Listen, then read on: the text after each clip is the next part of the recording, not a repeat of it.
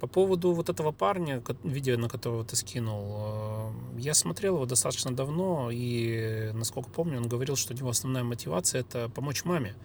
А, И я не думаю, что это мотивация к чему-то. Мне кажется, это мотивация от. То есть э, не от лучшей жизни, есть такое выражение.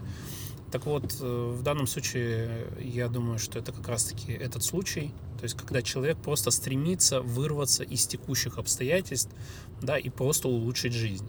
И вот он выбрал этот э, способ учиться, развиваться и так далее.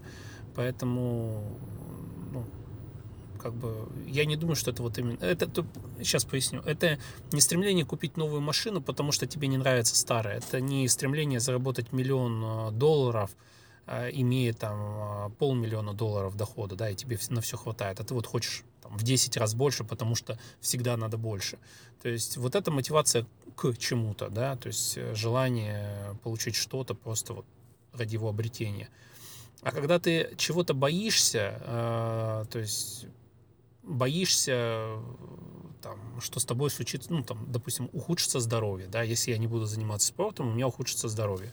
Если я буду курить, у меня, возможно, будет там рак легких. Я не курю и не призываю, я просто пример привожу, да. То есть вот это э, от страха какого-то.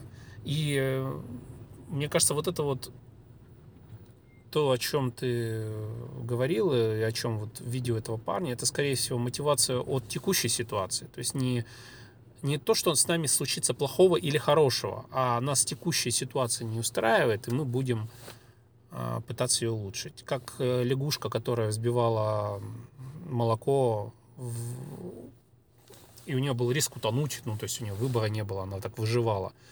Вот, то есть кстати, да, хорошая мысль. Почему никто об этом не говорит? То есть иногда просто ты поставлен в ситуацию, когда тебе что-то не нравится, не устраивает, или ну, это рис- рискованно для твоей жизни, или ты вынужден предпринять какие-то действия.